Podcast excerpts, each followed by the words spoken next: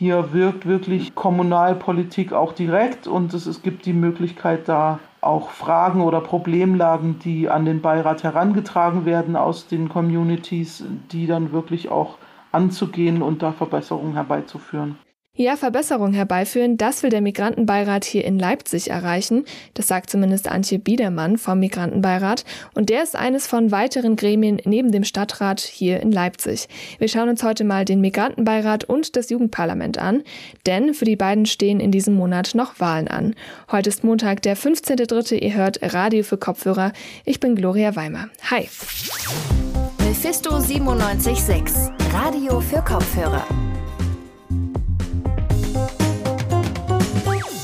Der Migrantenbeirat und das Jugendparlament sind heute unsere Themen und meine Kollegin Hanan El-Mikdam-Laslob und Carlotta Sohns, die haben sich die beiden Parlamente mal ein bisschen näher angeschaut. Hallo Carlotta. Hallo Gloria. Und hallo Hanan. Hi. Ja, Hanan, fangen wir mal bei dir an. Du hast dich ja mit dem Migrantenbeirat beschäftigt. Und bevor wir jetzt über die Wahl reden, die ja dann nächste Woche stattfindet, ähm, sollten wir erstmal kurz klären, was ist denn der Migrantenbeirat genau? Der Migrantenbeirat ist ein Fachbeirat, der den Stadtrat berät. Und der vertritt eben, wie der Name schon sagt, die Interessen von Migranten und Migrantinnen, die hier in der Stadt leben. Für viele Menschen ohne deutschen Pass ist das eigentlich die einzige Möglichkeit zur politischen Teilhabe. Und der Migrantenbeirat stimmt also nicht selbst über Dinge ab, wie das der Stadtrat tut, sondern der stellt Anträge, über die dann der Stadtrat entscheidet. Ähm, ein Antrag, der zum Beispiel in der Vergangenheit erfolgreich war, ist eben die Einführung eines neuen Konzepts für ein Beschwerdemanagement, das in Unterkünften für Geflüchtete oder auch an der Ausländerbehörde ähm, angewendet wird. Und da sollte einfach eine Möglichkeit geschaffen werden, wenn es mal Probleme gibt, dass man sich eben halt auch außerhalb der entsprechenden Behörde, wo das Problem dann vorlag, ähm, noch beschweren kann. Ja, und die Idee, also der Migrantenbeirat, der die ist ja an sich nicht neu, den gibt's ja schon seit 2008 und trotzdem findet jetzt dieses Jahr zum ersten Mal überhaupt auch eine Wahl statt, bei der sich dann auch Menschen außerhalb des Stadtrats eben ähm, beteiligen können, also die eben auch wahlberechtigt sind. Warum kommt das erst jetzt, Hanan? Das war ein ziemlich langer Aushandlungsprozess. Angefangen hat das schon 2015.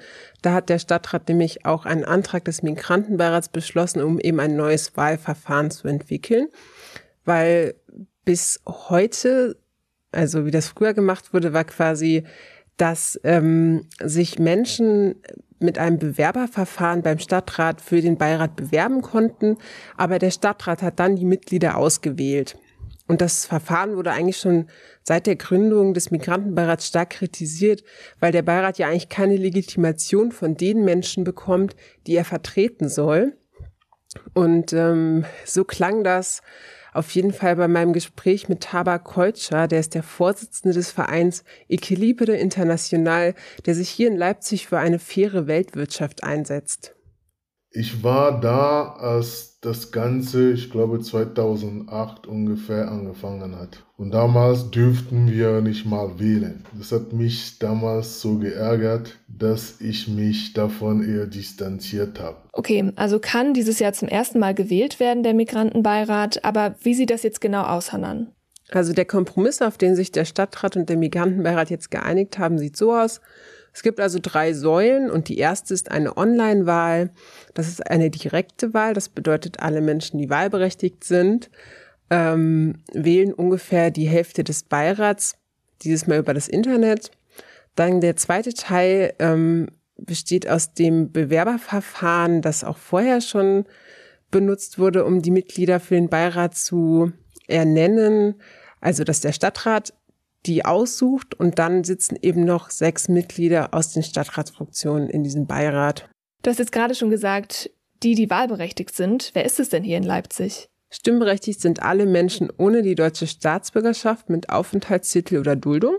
Ähm, dazu kommen aber auch Menschen, die sich eingebürgert haben oder auch Spätaussiedlerinnen und Spätaussiedler.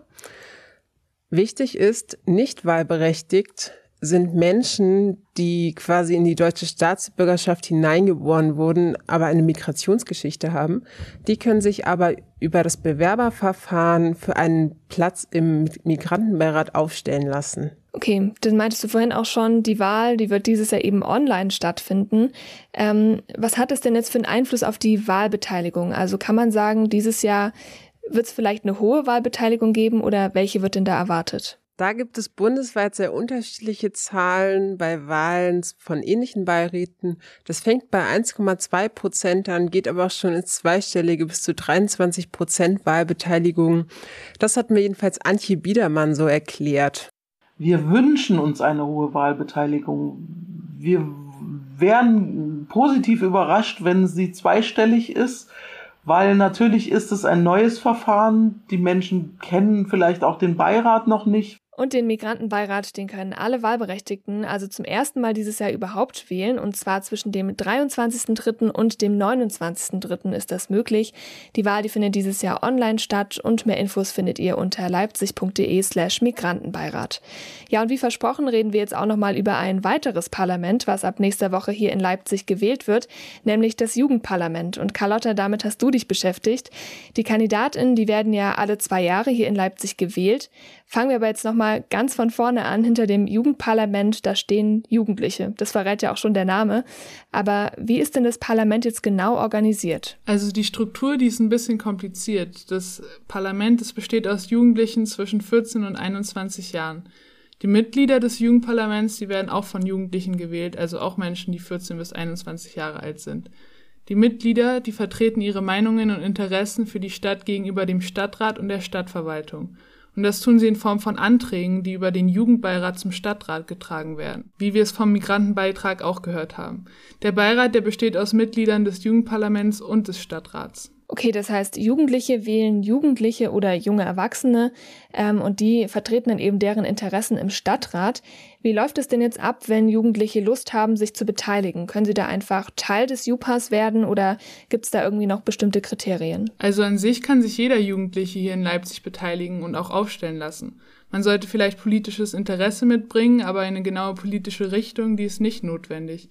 Annegret Jansen, sie ist Vorsitzende des Jugendbeirates, findet das ganz besonders gut, denn es macht den Einstieg in die Politik leichter für junge Menschen. Das Jugendparlament ist überparteilich und das bedeutet, dass man keiner Partei zugehörig sein muss und äh, kann trotzdem Ämter übernehmen, Sachen, also sich irgendwo engagieren, mitmachen, ähm, ohne dass man sich auf irgendeine Partei festlegen muss. Und das finde ich ganz, ganz wichtig. Okay, wenn ich also zwischen 14 und 21 bin, dann kann ich Teil des Jugendparlaments werden und mich auch als Kandidatin aufstellen lassen. Welche Möglichkeiten habe ich denn jetzt aber mitzumachen, wenn ich jetzt mich nicht als gewählte Abgeordnete sozusagen aufstellen lassen möchte? Also auch von außerhalb kann man sich beteiligen. Sich beim Jugendparlament einbringen, das ist wirklich ziemlich leicht, denn die Sitzungen sind nämlich öffentlich. Man hat also die Möglichkeit, sich einfach mal dazuzuschalten und mitzudiskutieren. Außerdem kann man Anträge auch von außerhalb des Jugendparlaments stellen. Die werden dann in den Sitzungen vielleicht diskutiert. Hast du da mal ein Beispiel für so einen Antrag, der dann im Jugendparlament äh, diskutiert wird, wie du meintest? Also ein Beispiel war der Ausruf des Klimanotstandes. Das heißt, dass die bisher getroffenen Maßnahmen zum Thema Klimaerwärmung nicht ausreichen. Der Klimanotstand wurde hier in Leipzig im Oktober 2019 ausgerufen und eben auf Antrag des Jugendparlaments. Vicky Feldhaus, sie ist Bürgermeisterin und Beigeordnete für Jugendschule und Demokratie, erklärt, diese Idee habe sehr weite Kreise gezogen und zu guten Diskussionen geführt. Der Antrag sagt, dass wir bei allem, was wir tun, immer sozusagen auch Klimaziele mit im Blick haben müssen. Das kann man so in jedem Antrag, wenn man sich das mal anguckt, ähm, alles, was so beschlossen wird, dann, dann kann man da immer sehen, dass wir immer auch zu beachten haben, welche Auswirkungen äh, das auf die Klimaziele der Stadt Leipzig hat. Jetzt haben wir ja schon ganz viel über die Struktur des Jugendparlaments gesprochen, was ja auch ein bisschen komplexer ist, wie du schon anfangs meintest. Was macht denn jetzt aber das Jugendparlament so besonders? Also inwiefern unterscheidet es sich denn jetzt von regulären Jugendparteien zum Beispiel? Also im Gegensatz zu regulären Parteien hat das Jugendparlament eben direkten Kontakt zum Stadtrat. Mitglied des Stadtrats William Rambo erklärt, dass das Jugendparlament ermögliche, wirklich schnell positive Wirkungen in Leipzig erkennbar zu machen weil die Anträge, die das Jugendparlament stellt, eben oft umgesetzt werden. Politik wirke zwar wie etwas weit Entferntes, ist es aber nicht, sagt er. Die Vorschläge, die da vom Jugendparlament kommen, sind deswegen auch total wichtig, weil sie einfach nochmal eine andere Sicht auf die Dinge mitbringen. Also es ist natürlich total gut für die Jugendlichen, weil sie einen Ansprechpartner in ihrem Alter haben, dem sie auch Sachen mitgeben können, wenn sie was stört. Ähm, aber es ist auch für die Gesamtstadt einfach eine Bereicherung, weil man einfach diese andere Perspektive noch hat. Herr Rambo sagt, dass es einfach sinnvoll ist, dass es auch irgendwie eine Perspektive von jungen Menschen im Stadtrat gibt. Mein Lieblingsbeispiel aus der Zeit, wo ich selber noch im Jugendparlament war, war, wir haben beantragt, dass es in Leipzig Trinkwasserbrunnen geben soll. Und das, das ist total auf offene Ohren gestoßen. Das ist dann sofort, ähm, haben wir uns mit den Stadt, äh, Wasserwerken zusammengesetzt. Die haben gesagt, ja, klar, wir haben hier ein Budget, das können wir umsetzen. Und jetzt stehen hier im Lene-Vogt-Park oder in der Innenstadt Trinkwasserbrunnen und da fährt man dann immer vorbei und sieht, hey cool, das war eine Initiative von uns damals. Die Wahlen, die finden ja jetzt vom 22. bis zum 29. März statt. Reden wir mal über die Carlotta. Wie laufen die denn dieses Jahr genau ab? Also dieses Jahr finden die online statt und an sich hat auch jede wahlberechtigte Person einen Brief bekommen, der sie darauf aufmerksam macht. Sodass die Ideen der Jugendlichen möglichst gut vertreten werden können, sei es wichtig, dass bei den Wahlen Ende März ordentlich viel gewählt wird, sagte Frau Jansen. Außerdem, sagte sie, wird das Jugendparlament dann im Stadtrat noch ernster genommen, wenn wirklich klar ist, dass die Vertretenen des Jugendparlaments für viele Leute stehen. Vom 22. bis 29.03. könnt ihr das Jugendparlament hier in Leipzig wählen. Wählen könnt ihr online unter jugendparlament.leipzig.de. Die Zugangsdaten, die bekommt ihr aber per Brief zugeschickt und das auch nur, wenn ihr maximal 21 Jahre alt seid. Mit den Infos war das Carlotta Sohns. Danke dir.